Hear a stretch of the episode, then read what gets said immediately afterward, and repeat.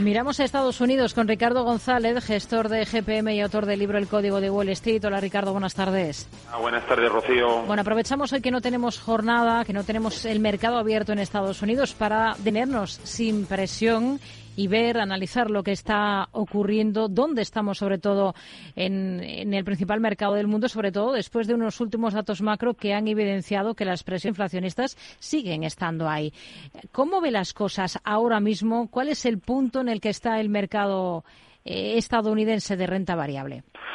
Bueno, pues en Estados Unidos la tendencia alcista sigue siendo impecable. De hecho, tenemos al S&P 500 en subida libre, también al Dow Jones, incluso el Nasdaq. Es decir, el mercado americano avanza sin resistencias, por lo que más allá de posibles consolidaciones a corto plazo, no cabe duda que la bolsa americana sigue con buen tono y seguimos posicionados en ella. Entre los sectores que mejor aspecto, técnico muestran, pues se mantienen las tecnológicas, pero tampoco perdemos de vista al sector minorista, sector constructor y a las financieras que también se mantienen con muy buen aspecto técnico. Goldman Sachs ha elevado su objetivo de fin de año para el índice de referencia de Estados Unidos, para el S&P 500, hasta los 5.200 puntos, lo que refleja aproximadamente un aumento del 4% con respecto a los niveles actuales. La entidad cita una mejora de las perspectivas de ganancias para las compañías de este índice. Laura Antiqueira.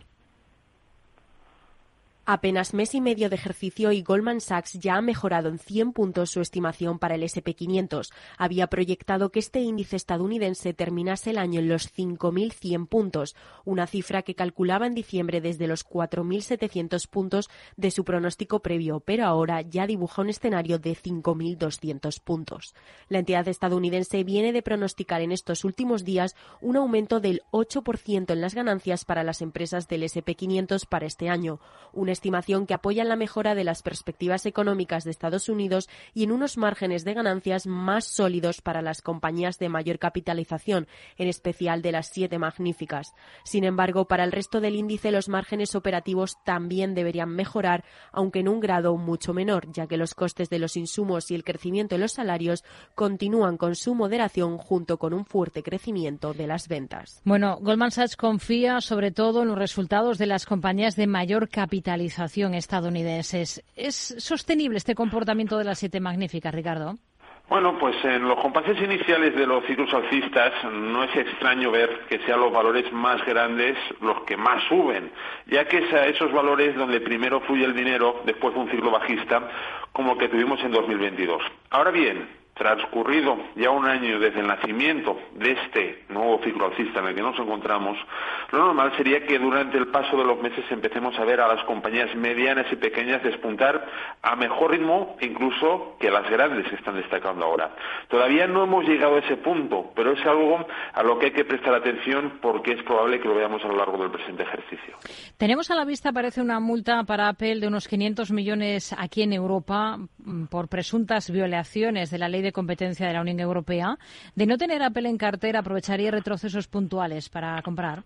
Pues fíjese que estamos en uno de esos retrocesos en Apple y ahora mismo, según mi estrategia, Apple no, debe, no daría compra, puesto que se ha debilitado. A la hora de invertir, hemos de buscar los valores que, además de subir, suban a un ritmo superior que la media y Apple no cumple actualmente con estos criterios. Si con el paso de las semanas la tecnología sigue fuerte y Apple logra recuperar la senda alcista y la fuerza que ha perdido, mm. podríamos hablar de buscar puntos de compra, pero mismo no cumple ni mucho menos esos requisitos. Tenemos en el punto de mira el gigante chino de comercio electrónico JD.com porque evalúa la posibilidad de lanzar una oferta de compra sobre la cadena británica de electrónica de consumo Carris que ha rechazado Em, un acercamiento por parte de Elliott Advisors. ¿Cómo está ahora por técnico JD.com?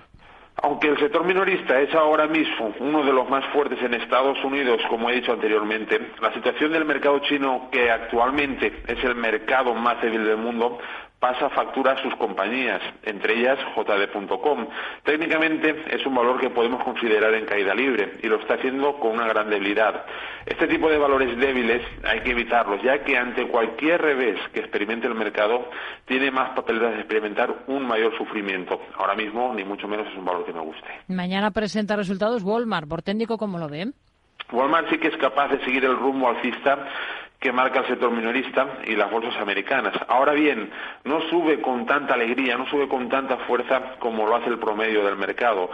Y mientras este valor, Walmart, no sea capaz de volver a fortalecerse técnicamente, es decir, que lo veamos subir igual o más que el propio mercado, lo mejor es mirar en otras direcciones que muestren alzas superiores a las de los índices. ¿Y qué es Apic Energy que también presenta mañana?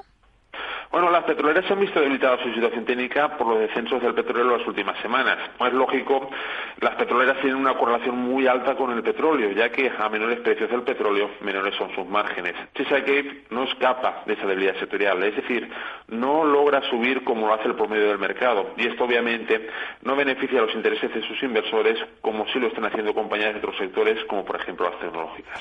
Ricardo González, gestor de GPM y autor del libro El Código de Wall Street. Gracias. Muy buenas Gracias, buenas tardes.